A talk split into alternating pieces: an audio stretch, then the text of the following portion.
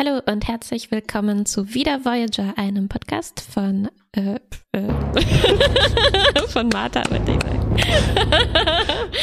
einem Podcast von Martha und Kuba und von www.fantastischewissenschaftlichkeit.de. Ja. Mein Name ist Martha. Und sie alle feiern zusammen eine Party. mein Name ist Kuba, hallo. Wir sprechen über die zweite Folge der siebten Staffel. Sie heißt Unvollkommenheit. Uh, Imperfection heißt sie auf Englisch und lässt sich zusammenfassen mit Seven erkrankt am McGuffin-Syndrom und lernen was über Freundschaft. Mm, McGuffin-Syndrom, das musst du mir gleich näher erklären. Ja, ja. ja erstmal äh, verabschieden wir äh, von den vielen Gaststars, die wir haben, einige, weil es ist ja total mhm. unübersichtlich geworden, was jetzt hier so los ist. Viel zu viele, müssen wir wieder mal Ordnung schaffen. Ja, zwei der Borg-Kids dürfen nach Hause, also wir haben äh, ihre Eltern mittlerweile erreicht und sie nehmen Mesoti mit. Ähm, und an dieser Stelle hat äh, Memory Alpha äh, in der Continuity-Abteilung geschrieben, dass Seven ihre neu erlernte Fähigkeit des Umarmens anwenden kann bei der Verabschiedung. Ach, sehr schön. Sehr schön. Hier waren, also, ah nee, äh, ja. Mhm. Memory Alpha ein paar schöne, schöne Sachen wieder dabei. Ähm, ja. Nur und wir hatten uns ja gefragt, ne, wie das, also nachdem Egypts Planet gefunden wurde und seine Eltern hatten wir uns ja gefragt, was ist eigentlich mit den anderen Versuchen, die deren Planeten und Angehörige jetzt auch zu finden? Würden die auch einen Umweg dafür in Kauf nehmen? Aber es scheint so zu sein, dass sie ein Riesenglück hatten und das lag jetzt tatsächlich irgendwie auf dem dem sehr unvorhersehbaren Weg der Voyager ne, direkt auf dem Kurs, mehr oder weniger, weil wir haben jetzt nichts davon gehört, dass die 10.000 Lichtjahre in die falsche Richtung geflogen sind, um die da abzuliefern. Äh, ja. Stimmt, dieser Kurs, der schlängelt sich. Äh, es ist halt, na, du kannst einfach nicht einfach eine gerade Linie Richtung Alpha-Quadron setzen, sondern du musst natürlich ausweichen. Den ganzen, viele Hindernisse. Den Baustellen im äh, Superraum. Mhm. Ähm, nur Egypt darf zurückbleiben hat sich zur Feier des Tages einen Wahnsinnspullover angezogen. Äh, das Design ist so eine Art äh, zelluläre Automaten, aber alles in sehr so Herbsttönen, Terrakotta-Farben. Mm, äh, apropos Memory Alpha, da habe ich auch gelesen, er ist der Einzige, der keinen Kommunikator trägt von den, äh, von den Hauptcharakteren. Das ist mir gar nicht aufgefallen. Aber vielleicht hatte, ging der nicht an, den, konnte man nicht an den Pullover zu grobmaschig machen. nee, er muss sich, hat nicht gehalten. Er muss sich ihn ja erst verdienen und darum geht es dann ja auch ein bisschen mm, in der mm, Folge. Ne? Das stimmt auch. Ähm, tja, dann äh, hat Seven noch eine neue Fähigkeit unlocked sozusagen. Neben dem Träumen in der letzten oder vorletzten Folge. Und neben dem Umarmen. Und neben dem Umarmen, richtig äh, hat sie jetzt die Fähigkeit zu weinen. Äh, und sie tut das yeah. ein bisschen erstmal ab mit so, ich habe nur ein bisschen Wind in mein Implantat bekommen. Aber wie bei den Träumen äh, geht sie zum Doktor und lässt die ganze Sache untersuchen. Also es zieht sich mhm. durch, dass alles erstmal eine Fehlfunktion ist und nicht eine ja, halt eine Imperfection ist das, ne? eine menschliche Unvollkommenheit. Das stimmt. Und hier äh, kommt dann aber wirklich erstmal so ein kleiner Twist, dass es tatsächlich eine Fehlfunktion ist. Also der Doktor holt natürlich schon weit aus und versucht zu erklären, oh, du musst nicht immer alles für eine Fehlfunktion halten, äh, akzeptier doch mal deinen menschlichen Kern und so weiter. Ja. Aber nein, äh, tatsächlich findet er eine Störung in den Implantaten. Ähm, und ähm, es entpuppt sich auch, dass das nicht die einzige Störung ist. Also genau. Seven gibt dann zu, ja, ich hatte eigentlich auch schon Kopfschmerzen, aber ich wollte ja nichts sagen. Und es gibt so einen ganz schönen Moment, wo sie sich so austauschen darüber, über was ist eigentlich Traurigkeit. Also du bist ja auch nur programmiert mhm. worden, Traurigkeit zu empfinden. Mhm und so. Also kleine Ansätze hier von äh, zwei künstliche, halbkünstliche Wesen unterhalten mhm. sich darüber, was das eigentlich ist. Nicht genau, nicht uninteressant, uninteressant. Ne? weil die biologischen, unsere biologischen ähm, Kolleginnen und Kollegen könnten ja auch irgendwie sagen, wir sind von äh, ja, der Evolution Das ist nicht wirklich Traurigkeit, das sind nur meine Synapsen und äh, was weiß ich was für Drüsen. Mhm. Ähm, und genau, also der Doktor hat da schon ein Ja. Äh, Punkt. Wir haben auch einen seltenen Moment, wo Seven den Doktor an seine Verschwiegenheitspflicht erinnert, mhm. äh, was in den letzten Folgen ja auch so ein bisschen uh, durcheinander gegangen ist. Ne? Äh. Ja, kann nicht schaden, ihn nochmal daran zu erinnern, ja. Genau, und Seven will es nämlich eigentlich komplett geheim halten. Ne? Also hier fängt eigentlich schon dann dieses Thema an, dass sie eben, ja, dass es dass es ihr quasi peinlich ist, ne, nicht perfekt zu sein, eine Beschädigung zu haben. Und wir sehen dann auch, dass sie äh, Schlafprobleme kriegt, also Regenerationsprobleme. Sie kann nicht mehr sich ähm, ein andocken an ihren Alkoven, also auch nicht mehr einschlafen, nicht mehr ja. ausruhen. Und ich fühle mit als äh, Co-Insomnia-Patient. Sie geht dann in die Kantine, sitzt da bis 5 Uhr morgens, bis tatsächlich Nilix auch reinkommt.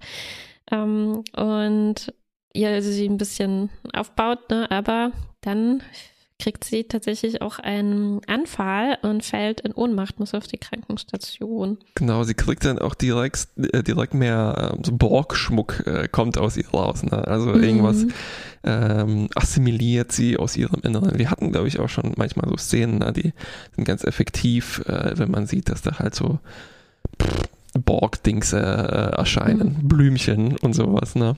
Ja, das ist ein ganz cool aussehendes äh, Symptom von ja, ja, ja. so Borg, Borg-Krankheiten. Ja, es äh, gab dann auch noch so kleine Momente von Body Horror später, wo sie so, ähm, tja, Mumienkäfer nenne ich die mal, unter der Haut äh, rumkrabbeln. Also, also so ja, das Grübchen. hatten wir auch, äh, auch schon letztens, ne, bei, also letztens schon eine Weile her bei den, äh, bei dem Hypochonda-Typen, der, der den Wurm in den, seinen Körper reinbekommen hat. Da hat das so ja. ähnlich gekrabbelt. Hast du eigentlich auch mal probiert, einfach drei Milchshakes zu trinken, dann um 5 Uhr morgens und hat das geholfen?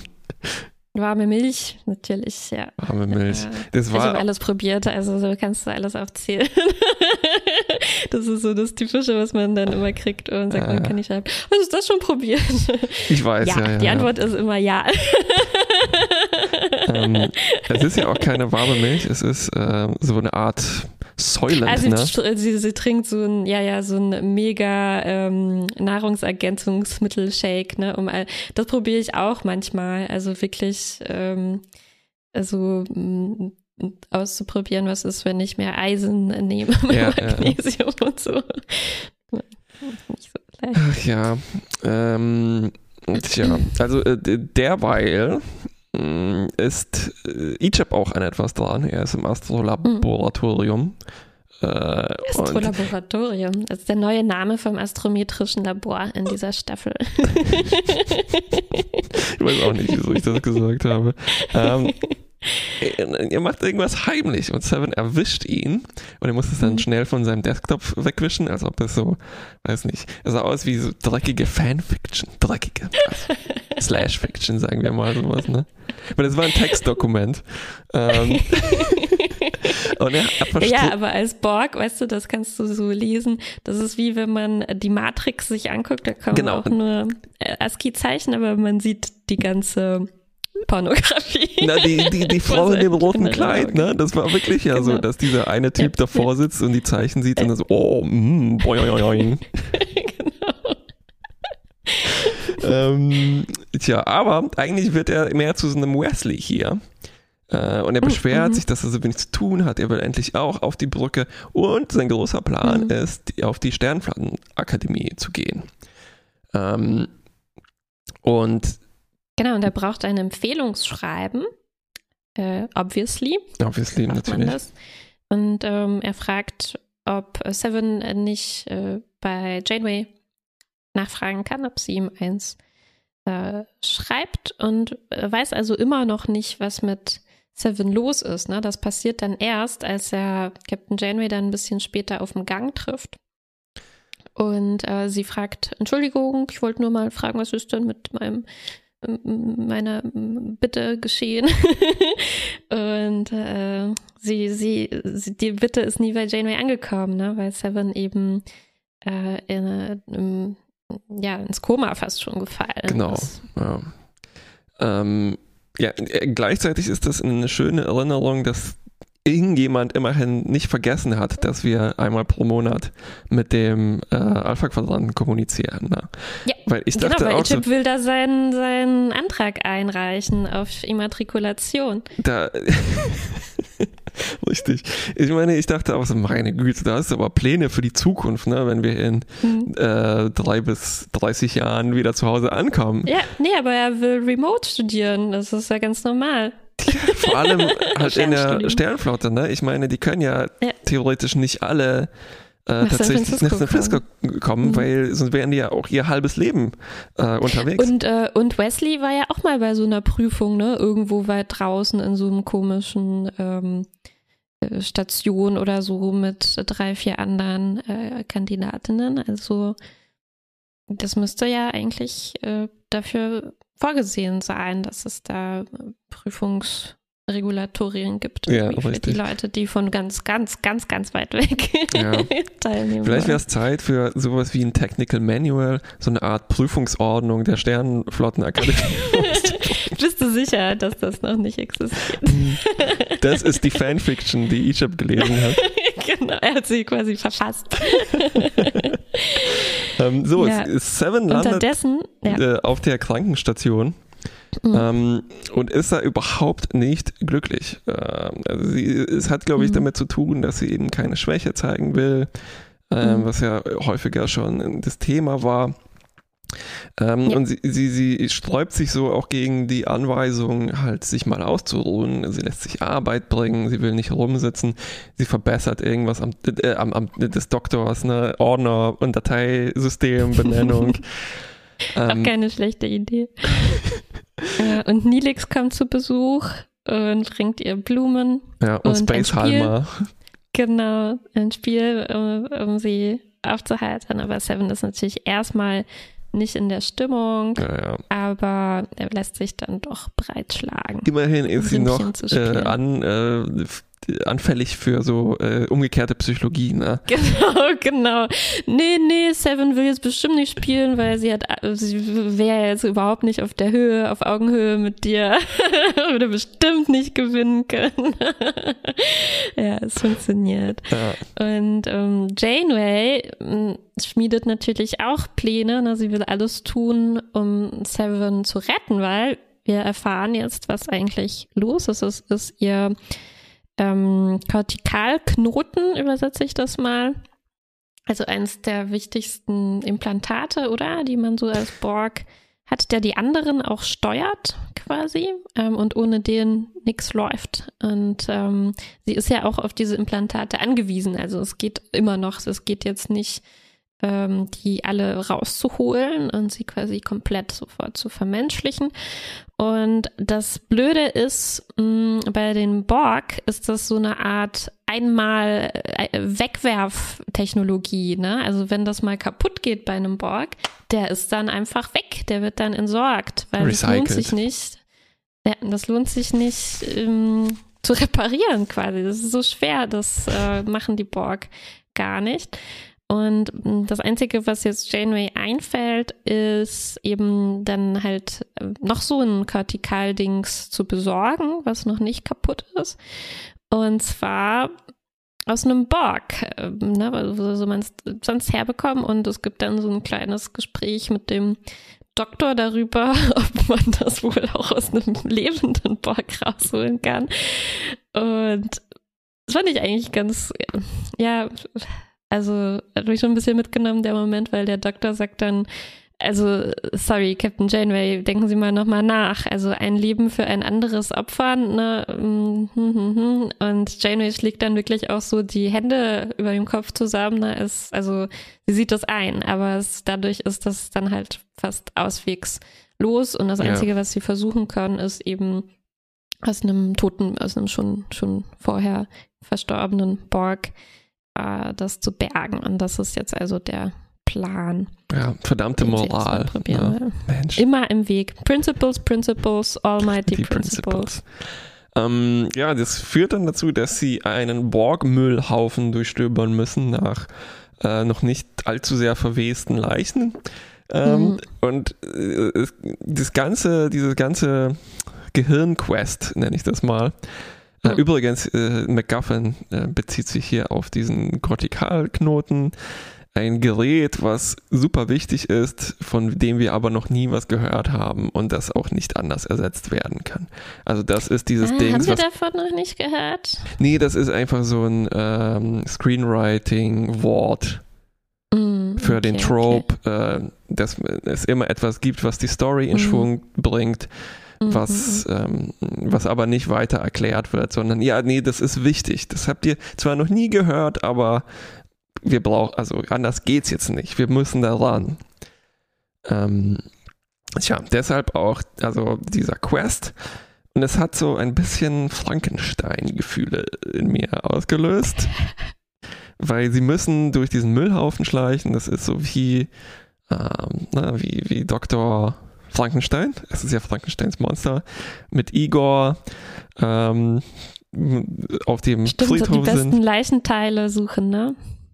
Genau, und äh, es gibt dann so eine Szene in diesem Borgmüllhaufen, also es sind so einfach Stückchen von einem Schiff, wo, ähm, ja, so reichen sie mir das Operationsbesteck, ne? Also mhm. äh, Janeway muss dann so eine, eine Lobotomie vornehmen. Ähm, Ganz schön krass, ne? Also so richtig wie mit so einem Ausstecherförmchen. Äh, also es ist natürlich schon vorportioniert bei dem Borg. Also da ist tatsächlich so ein ja so ein zylinderförmiges Implantat in der Stirn, das man dann da rausholen kann und wo auch ein Stück Gehirn wahrscheinlich dann mit rauskommt. Ja. Oder wurde vorher vielleicht rausgenommen ne, und ersetzt durch, durch, dieses, durch diesen Knoten da. Ja. Und das kommt dann so rausgefahren. Also es war wirklich sehr explicit, die, die Szene. Mhm.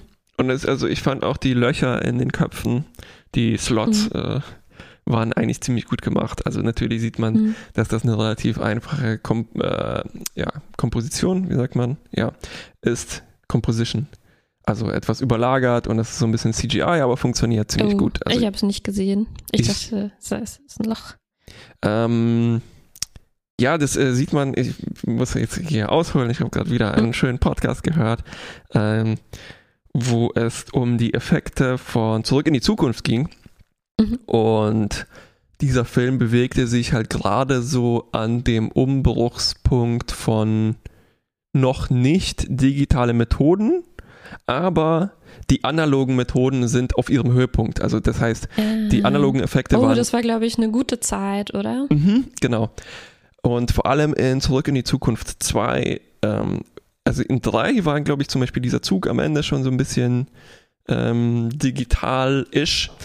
Aber in 2 hast du ganz viele äh, Effekte. Die erste Roboterkamera wurde da zum Beispiel eingesetzt, also wo, wo, ähm, wo die zwei Martys äh, äh, sich gegenüberstehen ne? und dann fährt aber die Kamera mhm. mit und es ist immer ah. trotzdem noch etwas ähm, verdeckt, ah. den, den Spalt sozusagen, wo die zwei Bilder sich überschneiden. Ah, also das heißt, aha, weil die Kamera sich zweimal genau gleich bewegen, äh, muss. bewegen musste. Wie war das, als die zwei Janeways sich gegenüberstanden? Das war ziemlich starr, oder? Genau, da siehst du immer noch ähm, also wo die Trennlinie verlaufen, verläuft mhm. eigentlich, ne, damit mhm. die, und die berühren sich dann meistens nicht, sondern stehen sich gegenüber und Stimmt, dann ist es einfach die zwei Zimmermans hatten wir auch letztens, die sich so gegenüberstanden. Genau. Und äh, bei so Compositions, also wo etwas maskiert, ausgeschnitten und überlagert wird, siehst du meistens halt auch ähm, wo, wo das überlagert. Also es überlappt sich mhm. selten mhm. was. Und bei Zurück in die Zukunft haben die versucht, immer noch ein paar Objekte aus der Szene zu nehmen, die dann, also wo das, was dann draufgesetzt wird, mit der Umgebung interagiert, damit sich das so verzahnt. Und damit kriegst du ein mhm. ähm, besseres Gefühl, dass alles aus einem Guss ist, ne? dass mhm. nichts einfach nur draufgeklatscht ist. Und hier mhm. ist es zwar draufgeklatscht, also weil diese Löcher sind da einfach drauf, ne? Und der untere Teil des Gesichts okay. von Seven bewegt sich nicht. Mhm. Ähm, aber trotzdem waren das so, also ziemlich gut übereinander gelagert, dass ich äh, mich ein bisschen geschaudert habe. Ähm, mhm, mhm. weil das, das ist, ist das der Blank Check Podcast? Den ganz genau, ja, ja. Die nehmen gerade Zemeckis durch und äh, heute ist Zurück in die Zukunft 3 rausgekommen. Äh, das sah aber auch gut aus, oder? Die Filme sahen, sehen immer noch gut aus. Genau, ja, weil eben seitdem hat sich mhm. auch analog Tricktechnik eigentlich nicht mehr weiterentwickelt. Und mhm. deshalb sind die in diesem ähm, ja, Feld, was man immer noch mit den gleichen Augen anschaut, äh, immer noch High-End sozusagen. Mhm. Ähm, weil ich glaube, man, man guckt sich Sachen, die CGI sind, einfach mit einem ganz anderen Gehirnmodus an, als Sachen, die eindeutig halt aus Puppen mhm. gebaut sind und äh, mhm. Practical Effects oder halt Kameratricks. Stimmt, und der ändert sich auch nicht mehr. Genau. Ne? Wahrscheinlich, ja. ja. Ähm, Puh, interessant, okay. Jedenfalls, ja, trotzdem ein bisschen äh, immer noch äh, Frankenstein-Gefühle. Ja, ja. Und sie holen das also raus tatsächlich, aber es gibt da noch so ein kleines Abenteuer, da kommen irgendwelche Plünderer, Piraten ja, an und wollen das auch haben. Ha? Kazon waren das. Ja, generische Space-Piraten kommen an und wollen das auch haben, weil die sind die Plünderer von diesem Sektor. Ähm, ach, ausgerechnet, dass sie in dieser Minute da auch auftauchen müssen. Sehr unpraktisch. Sehr unpraktisch. Und sie schaffen es trotzdem. Ich musste hier auch ein bisschen an ähm, äh, an den äh, äh, Trekipedia-Podcast äh, denken, den ich gerade gehört habe zum Thema Beamen. Ähm, alle möglichen Sachen, die da äh, schiefgehen können, auch alle möglichen Sachen, äh, also alle möglichen Szenen aus allen Serien äh, sind die sehr schön durchgegangen. was alles passieren kann. Und das ist tatsächlich auch unterschiedlich, wenn man gerade so im Beam-Prozess ist ne, und in dem Moment schießt jemand auf einen, ob man dann noch die Verletzung davonträgt oder nicht, je nachdem, wie weit der Beam-Vorgang fortgeschritten ist. Und hier haben wir so die eine von diesen zahlreichen Szenen, wo Janeway, wo der Phaserstrahl quasi durch Janeway durchgeht, ne, aber es passiert ihr nichts. Sie kommt, also sie kommt davon, die ähm, Moleküle waren schon transformiert weit genug, dass da eine Lücke war, um, um durchzuschießen. Ja, aber sie schaffen das gerade äh, so und es, wir sehen dann gleich den Schnitt zur OP-Szene mhm. direkt, in der der Dr. Tuvok ähm, und äh, Quatsch, Tom meine ich und ähm, kommt von den ganzen Abkürzungen in den Notizen. Dr. J und T. das ist natürlich Tom, Tom, der, der Krankenstation-Assistent. Ja, Tom ist Baum. auch so lang der Name, den muss man abkürzen. abkürzen. Den, äh, äh, die helfen alle mit, um den Kortikalknoten einzubauen und es wird auch sofort extrem dramatisch, obwohl wir eigentlich noch relativ früh in der Folge sind. Ne? Also es ist fast schon wie so ein Finale einer Episode, wo äh, schon der Countdown kommt und sie haben sowieso nur so und so viele Sekunden, weil sie müssen ja Sevens Gehirn im Prinzip kurz abschalten, mhm. so, ne, Gehirnstillstand und ganz schnell den neuen Knoten einsetzen und something's wrong, ne, das wird, das neue Ding wird abgestoßen, es bleibt kaum noch eine Sekunde Zeit, um was dagegen zu unternehmen, aber pff, das Ganze war eine Simulation und wir erfahren dann, dass äh, ich habe so das Gefühl, das hätten wir schon ein paar Mal so eine diesen Trick, der uns da ein bisschen reinlegt. Ähm, und wir erfahren, ah, wir haben das schon zwölf, zum zwölften Mal probiert und immer noch geht das schief. Ne? Also sie, ähm, sie finden dadurch dann im Prinzip heraus, es klappt nicht mit so einem Ding aus einer toten Drohne. Prinzipiell genau. nicht, dass das zu weit schon degeneriert. Hey. kann man nicht mehr einsetzt. Ähm, ja. Krass, dass das Holodeck oder die, äh, das Holo-Dings da, ähm, Holo, ach, dass die Holotechnologie das oder dass der Computer, sag ich mal so, also nicht die Holotechnologie, ja. dass der Computer äh, schafft, das so exakt zu simulieren, ne? Also ein Wunder auch, der Technik. Auch, dass die daraus, daraus dann Schlussfolgern kann, das würde prinzipiell nicht gehen mit so einem ähm, Knoten. Ja, vielleicht ist es Art. auch einfach dann so eine Annahme. Wir haben es zwölfmal gemacht. Ja. Also wird es wahrscheinlich nicht funktionieren. Aber der Computer, das ist dann wie das Halteproblem, der kann das nicht pauschal äh, klären, ob das so ist. Ja, ja, ja. Aber ja. schon spannend, dass die trotzdem, also diese menschliche Komponente simulieren die nicht mit, ne, sondern die müssen wirklich da dann zu dritt stehen und das ausprobieren, ähm, ob das geht, weil sonst würde man ja denken, wenn man sowas simuliert, macht man das zack, zack, so 10.000, 100.000 mhm. Mal intern im Computer. Tja, um dann die Wahrscheinlichkeit wirklich genau bestimmen zu können, weil zwölfmal. Ja, ja. ja. Ja, es ist halt auch wieder die, die Hände des Doktors, ne? Ähm, ja. Muss das mit die der kann man nicht simulieren. menschlichen Zittrigkeit und sowas simulieren. Genau, ist unvorhersagbar. Ja, die ganze OP ist auch, äh, um in meinem äh, Bildfeld hier zu bleiben, also es ist so wie ein Herz-OP oder besser mhm. wie so eine Gehirntransfer in zum Beispiel der Mann mit den zwei Gehirnen, was sich halt auf so B-Movies äh, bezieht. Mm. Hatte ich das jedenfalls das Gefühl. Ähm, und äh, so mhm. in der Trope-Abteilung, wir haben auch noch so eine Szene mit dem Countdown und dann dieser Defibrillation, ne, wo man selber ja. Elektroschocks verpassen muss. Nochmal. 100 nochmal. Milligramm mehr, ja. Tja, ähm, und ach so, genau, was ich noch kurz an... Milligramm, was auch immer. Ja. Äh, an, an, Millivolt. Äh, bringen wollte, äh, ist, dass diese, diese Slots, wo die Kortikalknoten rauskommen, die sehen aus wie äh, kleine Fluxkompensatoren in eben zurück in die Zukunft 2. Äh, ne? Ja, und hier, du hast vorher schon ähm, das äh, äh, erwähnt, ne, dass wir das jetzt tatsächlich auch nicht nur bei der toten Drohne, sondern auch bei Seven sehen, diese genau ja. die gleiche Art der Aufnahme, um zu zeigen, wie das in ihr Gehirn und aus ihrem Gehirn wieder rausgenommen wird. Ich frage mich, ob das dieses Zylinderkonzept, ich frage mich, wo das herkommt, weil es taucht immer wieder auf. Also, dass, dass so ein Zylinder sich versenkt. Ne? Ähm, ah. Zum Beispiel in äh, Star Trek 8, wo sie den, also im Film, wo sie den äh, Deflektor rausnehmen müssen und dass diese komplexe mhm. Schließanlage ist.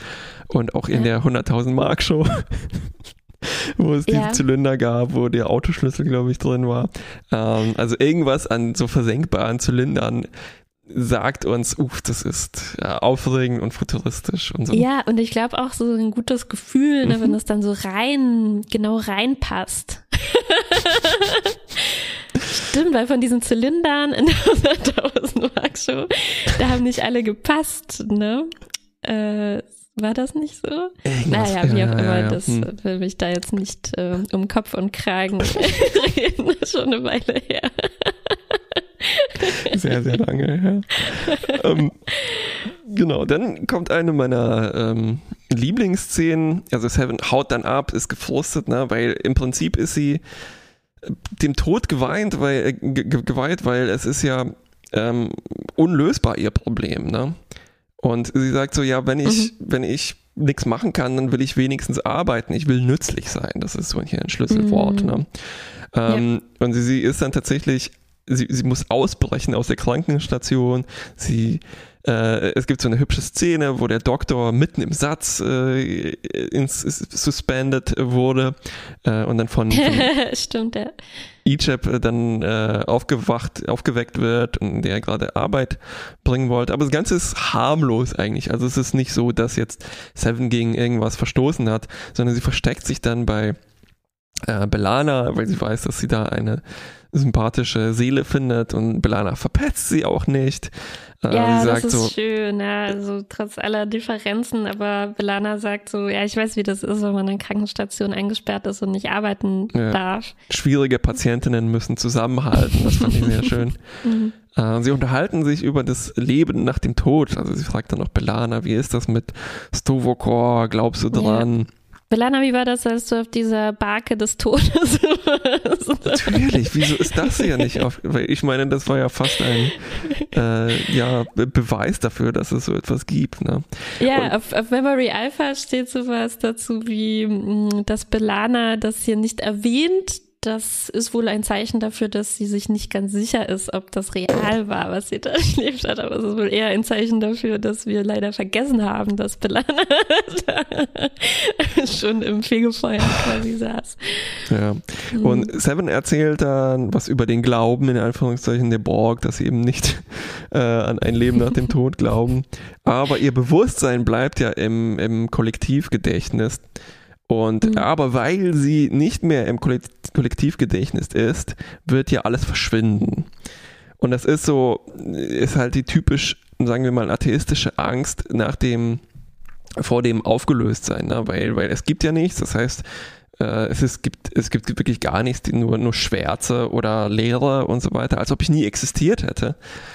Und das natürlich stimmt das nicht. Und dann die, die, die klassische Auflösung ist, hey, die Leute werden sich ja an dich erinnern. Ne? Also das ist auch so eine, ähm, sagen wir mal, oft in Hollywood angewandte äh, Auflösung dieses Dilemmas.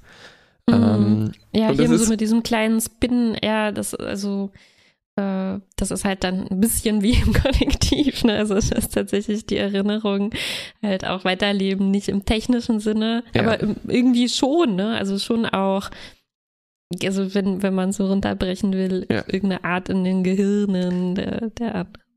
Ja, ja.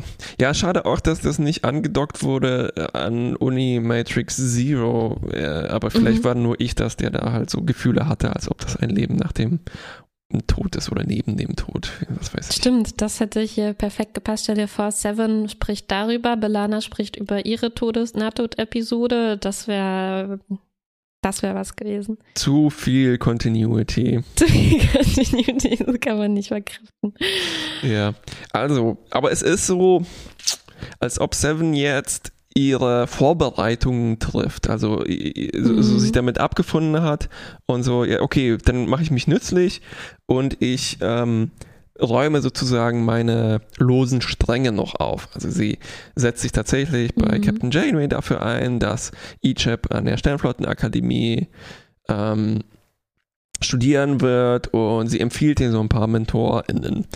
Ähm, ne? mhm. ne? und, und, dann gibt es auch so eine typische Szene, wo Ichab, ähm, also ihr Protégé könnte man sagen, oder ihr Sohn auf eine Weise äh, sie konfrontiert damit, dass sie endlich zugeben soll, dass sie sterben wird. Also es ist so diese typische. Eigentlich könnte man wahrscheinlich hier irgendwo so diese typischen fünf Schritte anlegen. Na, Dab da, äh, Denial, Anger, ähm, Bargaining, äh, Denial again. ja. Ähm, äh, ja.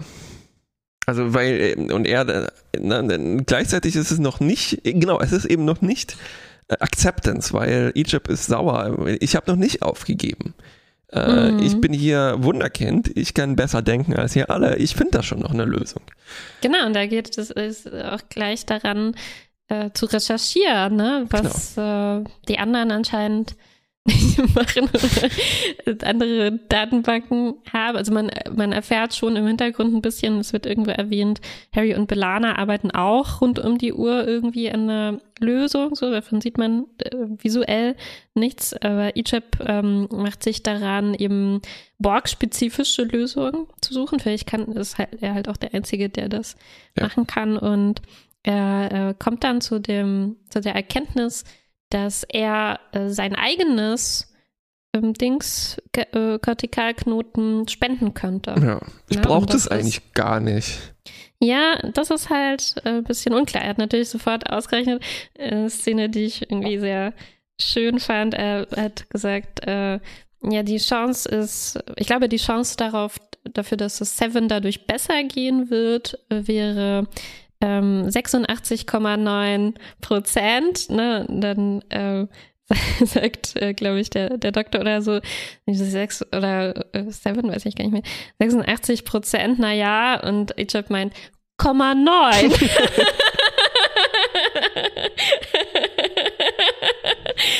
Und äh, ich glaube, wir erfahren nicht ganz, wie hoch die Gefahr für ihn selbst ja. wäre, weil das ist noch halt nicht so richtig erforscht.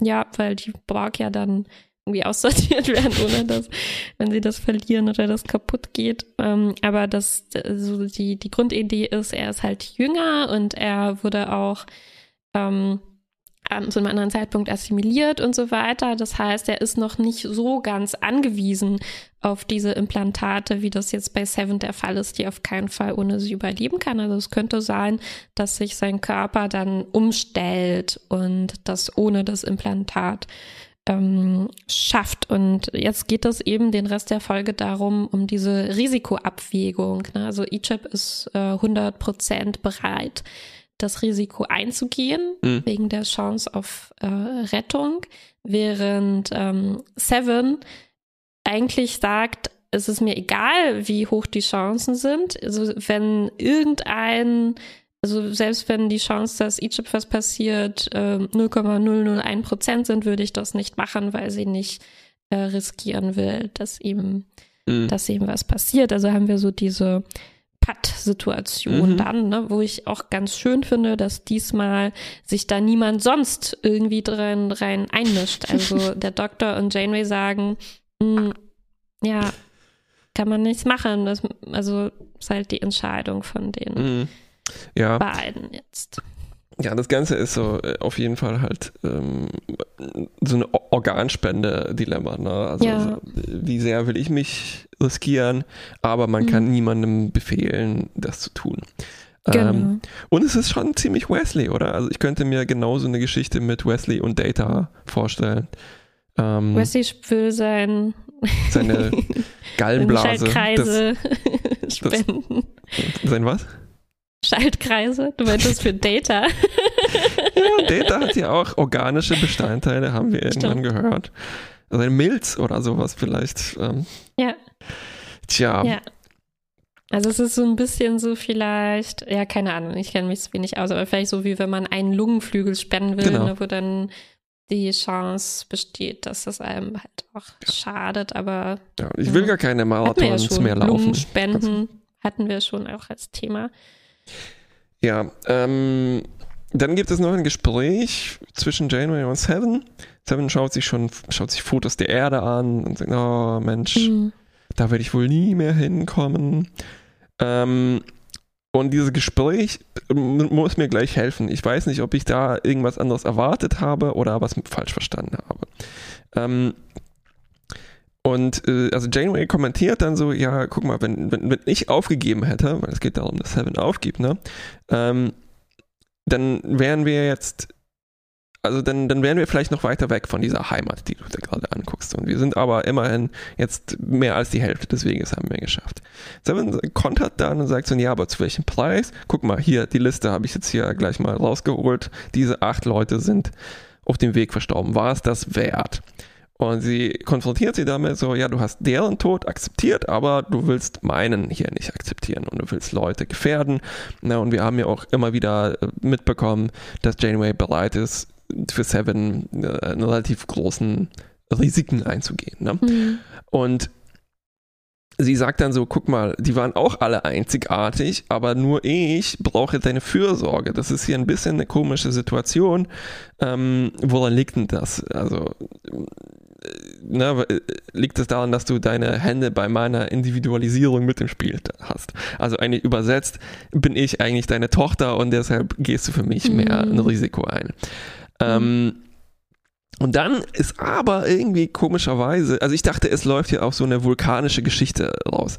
Äh, das äh, ne, Risiko von vielen, Risiko der Einzelnen, ähm, Abwägungen und mit mhm. äh, lässt du hier nicht Gefühle walten und so weiter. Was soll denn das eigentlich?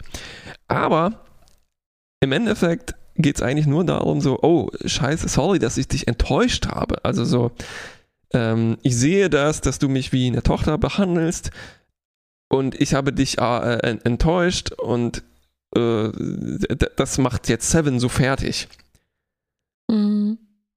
Und, äh, ja, ja, ich, ich weiß nicht, äh, ja, äh, jetzt wo du es so erzählst, geht das, glaube ich, so vielleicht nicht ganz auf. Also ich habe das ein mhm. bisschen anders verstanden, dass es, ähm, dass es für Seven äh, sie stellt sozusagen eine Hypothese auf, ne, woran das liegt, dass Captain Janeway sich so sehr bemüht, darum äh, das äh, Seven zu retten hier.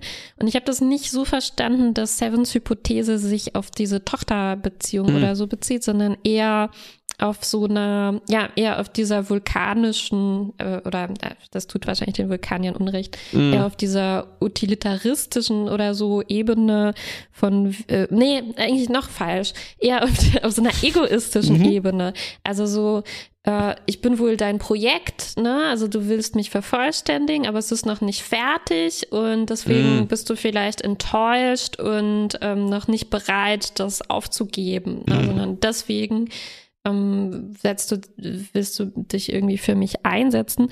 Und ich glaube, das dreht Janeway dann eben eher in die Richtung um, dass sie sagt, nee, das mache ich doch nicht für mich, äh, sondern ähm, das ist, weil wir Freunde sind. Ne? Und da, das würde ich so verstehen, Freunde oder sogar mehr, so Familie äh, in, in die mhm. Richtung. Okay. Und ähm, ja, das Komische, was irgendwie bleibt, ist, dass Seven ja dann im Prinzip äh, irgendwo recht hat, ne, mit diesem Vorwurf nenne ich das mal, dass Janeway nicht dasselbe für alle anderen Crewmitglieder irgendwo gemacht hat. Was ich interessant finde, weil eine der, einer der Namen in der Liste war ja Lindsay Ballard, die ja zurückkam aus dem Reich der Toten und Janeway genau dafür auch zur Rede gestellt hat und meinte, äh, sag mal, warum hast du damals eigentlich mich auf die Mission geschickt und nicht zum Beispiel Belana Torres oder so, die wesentlich qualifizierter wäre? Warum musste ich da als Ensign oder was weiß ich ähm, eigentlich so eine schwierige, riskante Aufgabe übernehmen, was eigentlich nicht so recht aufgelöst wurde, ne? Und was halt wirklich wahrscheinlich einfach deswegen ist, weil Janeway, weil es zwei Janeways irgendwo gibt, ne? Einmal der Captain, der halt so das irgendwie die schwierige Aufgabe hat, das zu managen und irgendwie abzuwägen, wen brauchen wir auch mehr auf dem Rest der Reise? Riskiere ich jetzt meine besten Leute irgendwo? Ne? Und Janeway, die Privatperson, die halt auch Freunde hat. Und was sich hier auch total vermischt natürlich in dieser Situation. Also ich glaube, äh, Ballard und Seven sind ja auf einer interessanten Spur zu einem, zu einem extremen Dilemma, in dem Janeway hier auch steckt, aber das hier leider gar nicht das Thema ist, ne? sondern genau. ähm, es ist komisch, weil die Szene fühlt sich so an, als sollte es, als wäre sie aufgelöst, ne? Es, also am Ende, als wären sie versöhnt und hätten irgendwie dieses ja verstanden, was da, mhm. was hinter dieser Entscheidung steckt. Aber ist es ja nicht so richtig. Es ist nicht aufgearbeitet. Irgendwie ist, es läuft einfach nur darauf hinaus, ja, ich tue das halt aus meinem Herzen heraus, so, aber das löst ja nicht dieses Problem, dass das nicht ganz fair ist. Das ist, ja. als, ob, als ob jemand diese Szene geschrieben hätte und dann aus Versehen auf ein ziemlich großes Problem gestoßen ist. Also, ähm, Freundschaft. Ja. da kann man ja auch nichts dagegen sagen. Ja, natürlich. Natürlich, man möchte ja auch. Wir, ja. wir wollen ja auch, dass Janeway Seven rettet. Das ja. kann nicht anders sein, aber es bleibt so ein bisschen ungutes Gefühl. Ja, ich, Vielleicht liegt es, ja, aber das war halt schon mal Thema. Ne? Also ich erinnere mich mhm. an diese äh, Folge, wo äh, Next Generation, wo äh, Diana äh, trainiert, um äh, mhm. Commander zu werden und dann muss sie Holo Jordi in den Tod mhm. schicken, obwohl sie ihn mag, sozusagen. Ne? Ja. Und das war eigentlich ziemlich gut runtergekocht, diese Brutalität davon. Auch interessant dafür, mhm. dass man das Holodeck einsetzt, was bestimmt auch super effektiv ist. Ne? Also so VR-Kram. Ja. Oh ähm, ja. Und hier ist es so genauso, als ob die Folge, äh, weil im Endeffekt, ganz am Ende geht es, glaube ich, eben schon um, ja, Komma, Freundschaft, Punkt.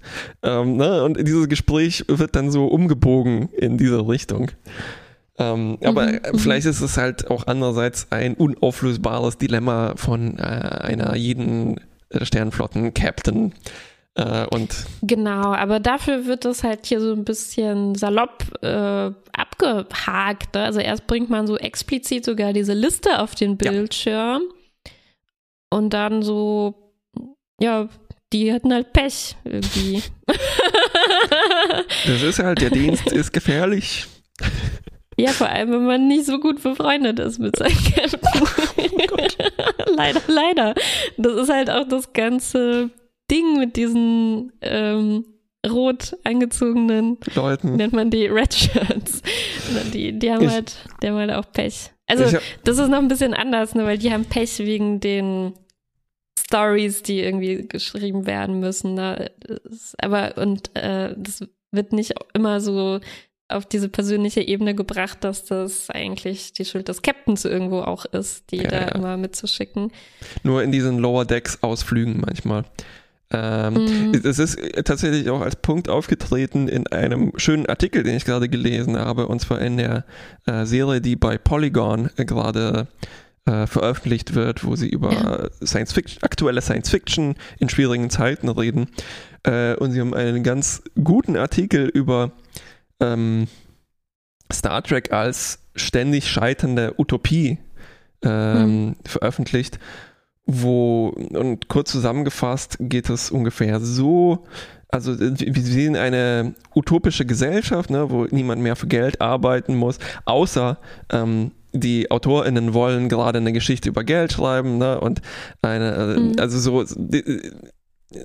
es, es gibt dann manchmal halt doch diese Probleme. Mhm. Und ähm, alle Leute können sich im Prinzip auch ihren Job aussuchen, aber trotzdem ähm, ziehen das manche vor, halt einen hypergefährlichen äh, Job mhm. einzunehmen, wenn du halt, der noch gefährlicher ist, wenn du halt äh, ein rotes Hemd anziehen musst. Ne? Ähm, und gleichzeitig ist es halt dann so eine aus versehentliche Reflexion von unserer Arbeitswelt, wo man natürlich auch netzwerken muss und sich Mhm. besser befreundet sein sollte mit den richtigen Leuten, ne, um halt nicht mhm. auf diese schrecklichen Missionen geschickt zu werden. ähm. Oder man muss so richtig inkompetent sein, wie wir in der Voyager Lower Decks Folge gesehen haben. Da kann man auch im Keller sitzen und richtig. die IT überwachen. Ja. Mein neuer Job. Herzlichen Glückwunsch. Alles richtig gemacht. ähm, äh, ja, okay. Jedenfalls ähm, ja, lass Ichab, uns noch zu Ende erzählen. Ja. Genau, Ichab zwingt, äh, eskaliert sozusagen die Situation, er sperrt sich in seinen Alkoven ein und er, äh, ja, ejectet seinen Kortikalknoten. Damit sind die gezwungen, diese Operation tatsächlich durchzuführen. Mhm. Ähm, und also äh, es gibt so ein bisschen hin und her, ne? Seven sagt, na, nee, will ich nicht, du kannst mich nicht dazu flingen, äh, dazu flingen. zwingen. Und äh, also der, der, der tatsächliche Dilemma-Kern, der hier in dieser Folge mitschwingt, ist, dass es ähm, also Seven versucht, sich dem zu widersetzen, um ihn zu schützen, aber eigentlich ist das Wesen von Voyager und Star Trek und der Menschlichkeit, dass man sich gegenseitig hilft und sich auch helfen lässt, weil wenn du du willst den anderen auch helfen und du willst, dass die sich helfen lassen, ne? So habe ich das hier rausgelesen. Mhm. Und dann beginnt die genau. Operation. Ich, das war auch nicht ganz richtig, was ich gesagt habe, dass die anderen sich gar nicht einmischen, ne? weil es gibt schon so ein paar Sätze, die Seven gegenüber fallen, ja, genau, die genau darauf hinauslaufen. Vor allem jetzt, ne, also jetzt hat Egypt das halt schon gemacht. Also, was bringt das jetzt, sich jetzt noch zu widersetzen gegen diese Hilfe, die er dir anbietet? Und überleg mal, wenn du in seiner Situation wärst. So weiter. Genau. Genau. Und dann Seven schläft für sechs Tage, weil bisher hat die Folge ja nur einen Tag gedauert. die letzten sechs also müssen wir noch auffüllen bis zur nächsten Episode. Äh, Egypt erholt sich nur langsam, also ihn hat das schon ein bisschen mitgenommen, aber ich bin mir sicher, dass er gut davon gekommen wird. Mhm. Und Seven überrascht ihn dann mit einem äh, hardcore grausamen Lernprogramm, damit er auf die Sternflottenakademie kommen darf.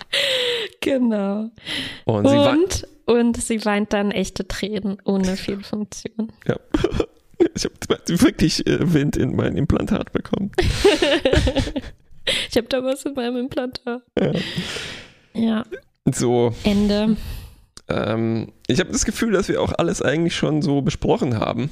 Ja, ich habe noch ein paar, paar Sachen, ähm, ein paar kleine Szenen mhm. haben wir so ausgelassen. Ähm, schön fand ich zum Beispiel, das knüpft jetzt auch eigentlich an das Ende nochmal an, äh, als Ichab sich entscheidet, dass er studieren möchte, lädt er im Prinzip Seven dazu ein, sich mit ihm zusammen zu bewerben und auch mit ihm zusammen dieses Studium zu machen. Ja. Und das fand ich so schön, weil ich glaube, die ganze Folge hindurch, obwohl das so für uns mitschwingt, aber ich glaube, die ganze Folge hindurch fällt überhaupt nicht das Wort Sohn, Mutter, Tochter, Eltern, Beziehung.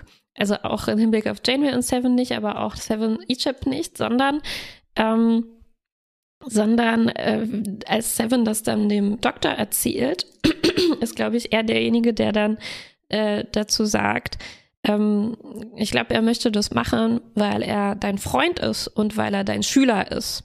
Ja, und deswegen ähm, will, will er irgendwie Dinge mit dir unternehmen und dir helfen und so weiter. Und das finde ich irgendwie, mm, also gerade aus Egypts Sicht, ihm nehme ich das auch hier, weil das so eine ungewöhnliche Konstellation ist, die wir haben, auch total ab, dass er, also, dass, dass er am Ende dann auch Seven helfen möchte, weil er sich auf Augenhöhe irgendwo auch mit ihr sieht, als, als, als Freund und nicht als, ähm, als von ihr abhängiger Sohn oder sowas, ne? Während für Seven irgendwie, da steckt für sie, glaube ich, schon so dieses Ding drin, ich bin verantwortlich für Egypt und er ist nur ein Kind. Ich muss ihn beschützen, mhm. koste es, was es wolle. Ich darf ihn überhaupt nicht in Gefahr bringen.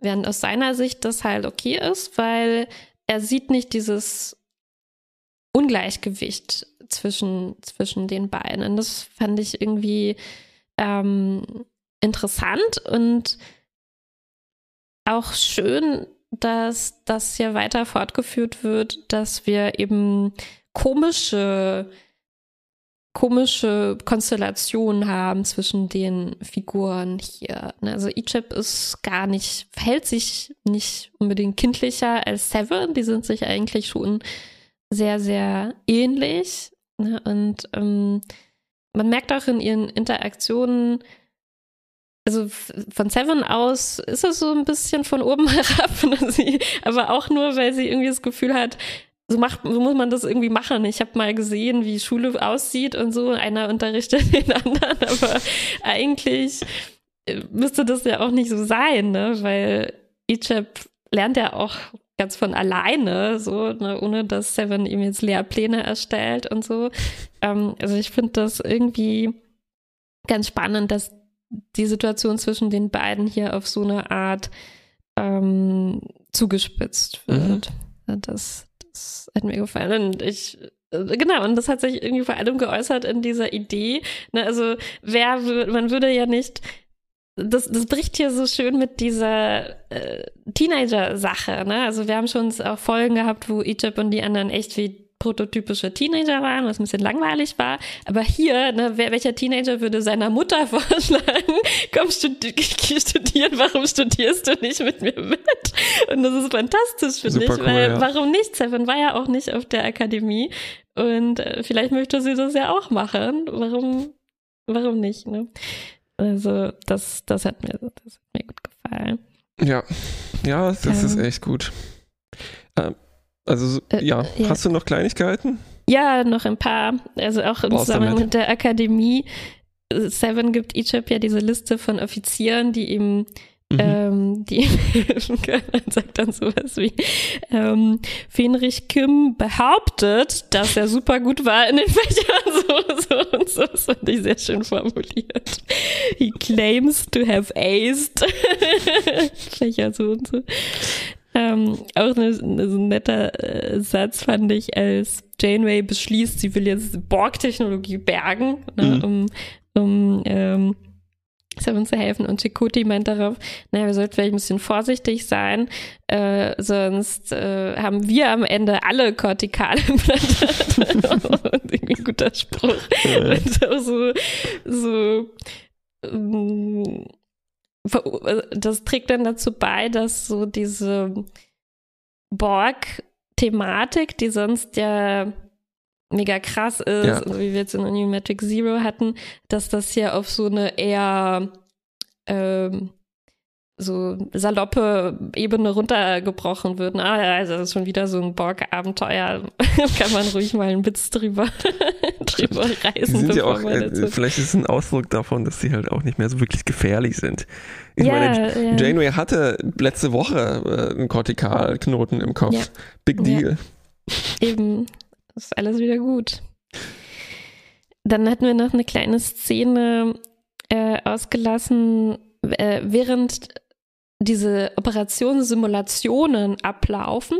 Also eigentlich auch ähm, ganz cool, äh, ganz cool nebeneinander gesetzt fand ich, dass halt diese Operation läuft. An Seven im Prinzip, mhm. an der holographischen Simulation von Seven. Und im Nebenzimmer wartet Seven auf das Ergebnis. Also es ist ein bisschen, du hast es erwähnt, ne, wie bei Herztransplantation, also wenn wir daran denken, wie äh, Marge und die Kinder warten, bis mhm. Homer aus seiner OP kommt. Ne? Also es ist halt dieses typische ist genauso in Szene gesetzt, wie halt Angehörige normalerweise darauf warten, wie die OP ausgeht. Aber hier wartet Seven auf, auf sich, selbst. selbst. wie es ausgeht und ist sehr nervös. Ähm, und so schön, dass Nilix halt da ja. ist und dieses blöde Halma mit ihr spielt. Ja, ne? Und sie, sie raucht auch eine ganze Schachtel Zigaretten. und so nervös sie ist, sie gewinnt natürlich fast zu null. ja, aber eben nicht zu null. Das ist, das ist der Ausdruck ihrer Nervosität. Das stimmt, das stimmt. Ja, ich, ich fand auch diese Szenen mit Nilix äh, sehr, sehr gut. Ja. Also, der, der, der strahlt einfach so Nettigkeit aus. Ähm, mhm. Und auch so, ja. als sie bei ihm die Milchshakes trinkt, ne, und das, das schon, ja. Ja, ja, sehr schön. Und ich fand sogar noch witzig die Szene am Ende mit dem Doktor, der halt auch sehr nervös ist, dann im Prinzip vor der echten Operation oder als, ähm, nee, Moment, ich glaube, es ist der Moment, die Szene, wo es danach aussieht, dass sie doch nichts für Seven tun kann oder so. Und er sagt dann sowas wie, ähm, kann ich dir irgendwas bringen? Vielleicht ein Stück Obst. Total absurd. Seven dann so, äh, ja, okay, meine Henkersmahlzeit. Der Doktor ist dann total bedrüppelt, aber Seven meint, ah, ich wollte, weißt du, es war ein Witz, ich wollte hier nur ja. ein bisschen die Atmosphäre aufheitern und der Doktor so, hahaha, ja, stimmt, das ist schon viel heiterer. das, das fand ich schon auch, ja. auch ganz witzig und ganz nett vom ja. Doktor. Ja. Ja. Und dann noch eine inhaltliche Sache hätte ich noch. Hm, wir haben ja über Belana gesprochen auch mhm. und über Seven und dass sie ähnliche schwierige Patientinnen sind. Ne? Und ähm, das erinnert jetzt natürlich auch wieder an diese Episoden, wo zum Beispiel Belana äh, von diesem Cardassianer da operiert werden sollte oder wer das war, von diesem Massenmörder. Und ähm, ich habe irgendwie schon gesagt, ich fand das ganz gut, dass hier nicht so viel Einmischung ist, aber wir hatten ja auch schon hatten das auch schon im Hinblick auf Seven, dass ihr so Entscheidungen irgendwie aufgedrückt, aufgezwungen wurden, was hier ähm, nicht in dem Maße passiert, sondern hier finde ich ähm, ist ganz gut, dass hier mal der Fokus darauf gelegt wird, dass es echt individuelle Entscheidungen mhm. sind und man kann darüber sprechen, man kann einander irgendwie helfen, darüber nachzudenken, aber man kann das, man sollte das halt dann nicht füreinander ähm, entscheiden. Also das ja. finde ich. Ähm, ja, ich habe mich auch gefreut, dass Belana mal wieder was beitragen konnte. Mhm. Vielleicht darf sie ja eine, eine der nächsten Folgen was Gutes beitragen. mhm. Mal sehen, wie gut das wird. ähm, ja, ich zusammenfassend, es ist so eine ziemlich normale Folge, hatte ich das Gefühl. Ja. Mit mehreren so Dilemma-Kernen. Ja. Na, wir haben die, darf man lebendige Drohnen lobotomieren? Äh, wie ist das mit den Ex-Borg? die Antwort. ja, wie ist das mit den Ex-Borg und dem Leben nach dem Tod? Ähm, was macht Seven so besonders im Gegensatz jetzt zu den anderen Crew-Leuten, die gestorben sind? Aber das war es eigentlich nicht, ne? sondern wie ist das mit der Beziehung von Seven zu Janeway mhm. und dann wie ist das mit Organspende und äh, so weiter. Und ja, das trägt irgendwie dazu bei, dass das halt so eine, ein normaler Tag an Bord der Voyager zu mhm. sein scheint, ne, wo man ständig in irgendwelche moralischen Moraste reintritt und dann ja. halt irgendwie so äh, sich wieder rauswinden muss und dann halt so im ja, Gang ja. Und, dreckige und wo halt Spuren halt hier dann auch ein bisschen am Ende die Option gewählt wird, äh, die die einzige ist, mit der alles gut gehen kann. Ne? Also es muss natürlich Egypt sein, der das initiiert, äh, sonst man, kann ja nicht bringen, dass die das Kind dazu zwingen, oder so, ne? natürlich nicht. Ähm, dann muss das natürlich klappen, ne? sonst wäre es zu schlimm, Traurig, wenn ja. Jetzt was passiert wäre oder so. Und das ist halt, ja, man baut all diese Dilemmata auf, ähm, aber man baut halt auch dann einen relativ einfachen Weg ein, auf dem sich das auflösen, äh, genau. auflösen lässt. Ne? Anders als will ich mal wieder daran bei dem es halt diesen Weg nicht gab. Tuvix forever. Ähm, mhm. oh. Ja, das sind, ja, sind halt, vielleicht sind es deshalb so viele Dilemmata und die gehen alle, lösen sich nicht so richtig auf. Ähm, ja. Trotzdem. Genau, ja. Beziehungsweise sie lösen sich auf, aber ohne dass man jetzt genau. da was draus Gelernt. lernen kann, ne? Oder ohne dass jemand jetzt wirklich eine Entscheidung treffen musste, außer Ijab. Ja. Trotzdem äh, habe ich mich einigermaßen gut unterhalten bei dieser Folge gefühlt. Ähm, weil mhm. auch nichts besonders Schlimmes, Ekliges oder Problematisches ja. passiert. Ja, auch irgendwie auf die vielleicht ähm, bleiben die halt ja auch ein bisschen so bei den Themen, wo man weiß, dass die schon mal in Star Trek vorkamen. Ne? Also so dieses Spenden gab es schon ja. ein paar Mal oder jemand sträubt sich gegenüber Handlungen wie Worf und so. Und ähm, vielleicht kann man da sich dann halt auch relativ sicher sein, dass das nicht komplett losgeht. losgeht. Ja. Und man fügt ja halt so diesen kleinen Wesley hinzu. dieses, diese kleine neue Sache hinzu, dass es eben um zwei Borg geht und deren Technologie und ähm, guckt ja. dann so ein bisschen, was da rauszuholen ja, ist. Ja. ja. Rauszuholen, wörtlich. Im wörtlichen Sinne. Ja, trotzdem halt das Potenzial wieder mal nicht so ganz ausgeschöpft. Mhm. Und man, man, so. es ist auch fast schon so, ne, dass man ähm, nach den ersten fünf Minuten konnte man sich schon relativ sicher sein, wie das ausgehen wird. Ne? Mhm. Das ist genauso gekommen, ja, wie es kommen ja. musste. Ja. Aber wir müssen noch 24 Folgen bis zum Finale füllen. Oh, hm. ähm, Note. Ja, ich habe das Gefühl, wir äh, sind ein bisschen in der Sackgasse, so, weil wir, glaube ich, schon schlechteren Folgen ein Mittel Plus gegeben haben. so dass solide mittlere Folgen jetzt schon ein gut bis Mittel irgendwie kriegen müssen. Oh, ja. Und unser Spielrahmen wird immer kleiner für die Noten. Ich glaube, wir bewegen uns eigentlich nur noch zwischen gut bis mittel plus. weiß gar nicht so viel dazwischen. Ich glaube, wir sollten nochmal das resetten. Und ich finde, das ist eigentlich. Guter Zeitpunkt. typische mittlere Star Trek-Folge, ja. oder? Kann man das so sagen? Ja, es ist extrem mittel. Ja. Extrem mittel. Gut. Und so ist, oft geben wir halt für schöne Momente dann Plus, aber ich finde, jetzt ist der Zeitpunkt, jetzt sollten wir nochmal unsere Notenskala überdenken und ganz neu verwenden. Mittel. Ja, drei Sterne.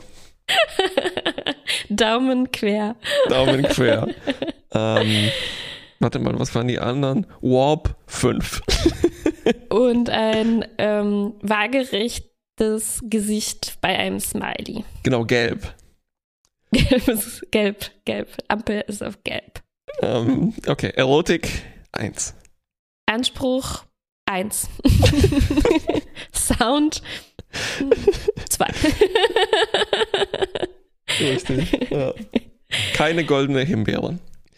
Ähm, nee. Gut, bevor uns hier die Puste ausgeht, oh, bis zum nächsten Mal. Ja, ich muss ähm, auch noch so ganz zum Abschluss. Ich habe wieder versucht hier, wir sind wieder auf Videokonferenz umgeschaltet und ich habe wieder äh, eine moderne Technik probiert und ich höre wieder nicht so gut. Deshalb war die Folge vielleicht nicht so ganz flüssig, wie äh, sie sein sollte. Nächstes Mal wird es besser. Äh, bis zum bis nächsten Mal. Dann. Tschüss.